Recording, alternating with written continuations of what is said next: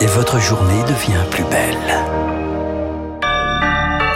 Il est 7h30, très bon réveil sur Radio Classique. Voici le journal de Charles Bonner.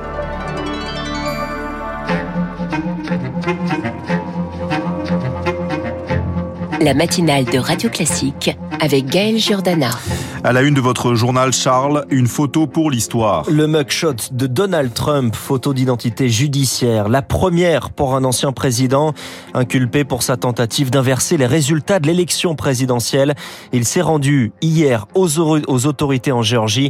Eloise Weiss, sa photo a ensuite fuité dans les médias avant que Donald Trump ne la reprenne à son compte. Et la publie sur X comme un trophée. Il y a le cliché, on y voit cravate rouge, sourcil froncé, tête baissée, visiblement en colère. Et puis autour, la légende comme un slogan de campagne Never Surrender, ne vous rendez jamais. L'ancien président est désormais fiché comme tout citoyen poursuivi en justice. On connaît même sa taille, 1m90, 98 kg. Ce mugshot est une pratique américaine et le premier de l'histoire pour un ancien président des États-Unis, toujours candidat pour la prochaine présidentielle.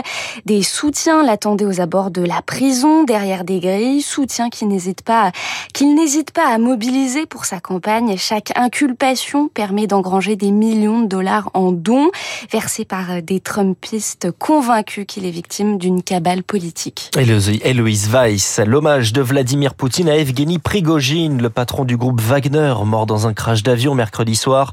Un homme talentueux au destin compliqué, dit le président russe, mais qui a commis des erreurs, référence à sa tentative avortée de coup d'État en juin dernier. En France, l'inflation est persistante dans les rayons. Sur un mois, les prix alimentaires ne bougent pas. Sur deux ans, ils ont grimpé de 21%. Les promotions se sont multipliées, mais le gouvernement garde un œil et réunira la semaine prochaine les distributeurs et les industriels pour contenir les prix et éviter, dans la mesure du possible, que les consommateurs se privent. C'est le reportage de Noé Girard Blanc. Là, je vais aller chercher la viande. Sonia vient dans ce supermarché toutes les semaines pour remplir les placards pour elle, son mari et ses deux enfants. Elle scrute les bonnes affaires. C'est du poulet. Et après, je vais prendre des, des chines de porc si ça a baissé un petit peu. Je regarde les promotions. Quand la viande rouge est en promotion, je prends qu'à ce moment-là. Les prix de certains produits commencent enfin à baisser, observe Sonia, comme les pâtes, l'huile de tournesol ou encore la volaille. Mais pour autant... Les légumes, c'est toujours aussi cher. J'en achète, hein, mais c'est toujours aussi cher. Citons encore l'huile d'olive à cause de la sécheresse en Espagne, quand le sucre, lui, souffre toujours d'un marché mondial tendu. Mais Olivier Dauvert, expert de la grande distribution, se veut rassurant, les prix devraient baisser dès la rentrée. La baisse des prix à horizon prévisible se comptera au maximum en pourcents. Ça veut dire 1, 2, 3%.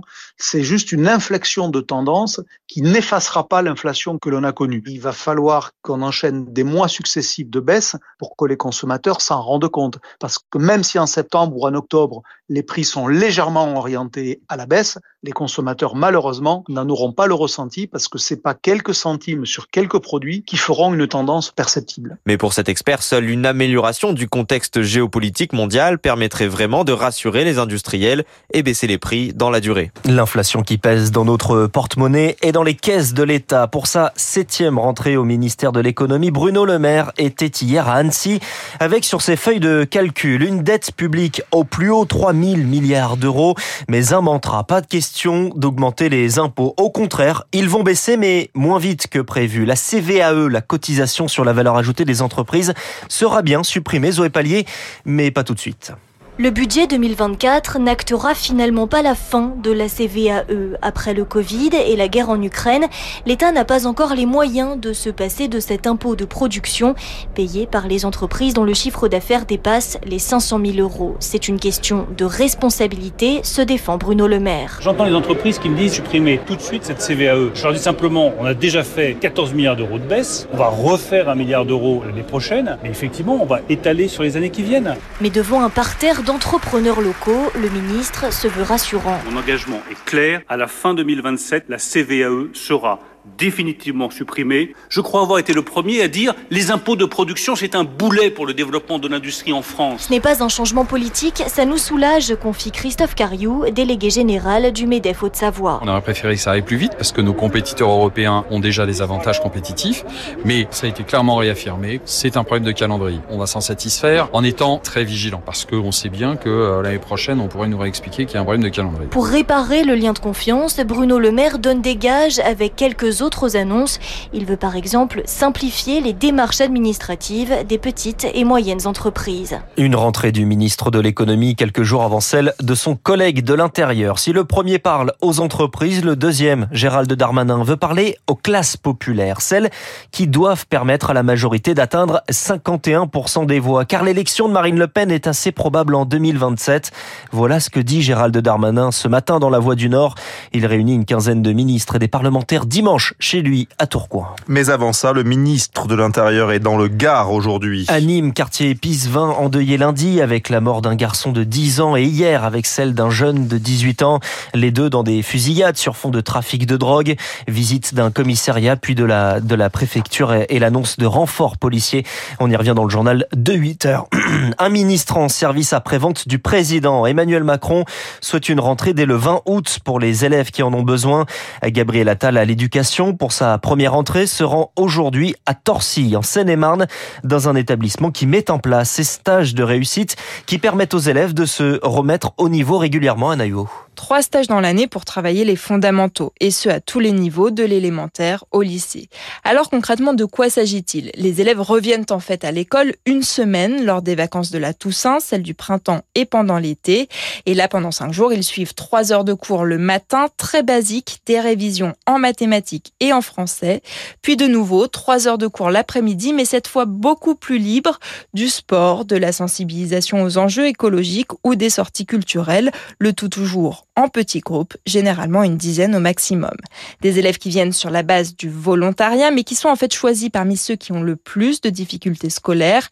Alors pour les repérer deux critères, leurs notes et leur comportement pendant l'année. Gabriel Attal qui était hier à Lisieux dans le Calvados pour les obsèques de Stéphane Vittel, ce, ce proviseur retrouvé mort le 11 août dans son établissement dans des circonstances qui restent toujours inexpliquées. 7h37 après la canicule, place aux orages. Et hier avec un épisode de grêle, deux blessés en Haute-Marne, des dégâts dans l'Allier et des coupures d'électricité dans l'Indre. 30 départements sont en vigilance orange aujourd'hui. Un épisode de canicule qui va laisser des traces dans les villes notamment à Gaillac ou dans le Bordelais, où certaines parcelles ont brûlé, ce à quoi il faut rajouter le mildiou, ce parasite qui a touché 90% des vignes bordelaises, pas couvert par les assurances, car il n'est pas considéré ce mildiou comme catastrophe naturelle. Une situation dénoncée par Julien Maire, il est le président de l'organisme de défense et de gestion de l'appellation Médoc. On a un développement de cette maladie qu'on appelle le mildiou à cause de conditions climatiques un petit peu exceptionnelles. On peut avoir jusqu'à 20, 25%, 30% de pertes. Et effectivement, s'attendait à ce que les, assureurs euh, assument aussi euh, de ce point de vue-là. Mais comme on dit souvent, on est assuré tant que rien n'arrive. On n'a pas été gâté. Puis on a eu du gel. Euh, localement, il y a eu quelques coups de grêle assez violents. C'est très compliqué quand on n'a pas de récolte, on n'a pas de raisin, on n'a pas de vin. donc on n'a pas, on a investi de l'argent toute l'année pour la culture de la vigne, pour cultiver des raisins. Et effectivement, mais on, on tombe à zéro. Donc là, ça va être très très compliqué financièrement. Un propos recueilli par Rémi Pfister. Et puis on termine avec un objectif, le podium voir le sacre. Les Bleus entament le mondial de basket aujourd'hui en Indonésie, l'une des trois îles asiatiques qui organise ce mondial. C'est à 15h30 contre le Canada. Le principal absent, c'est Victor Wembanyama qui préfère euh, plutôt s'atteler à la préparation de sa première saison en NBA. Merci beaucoup Charles Bonner pour ce journal très complet. On va se retrouver dans quelques secondes avec euh, nos spécialistes et aujourd'hui on va parler...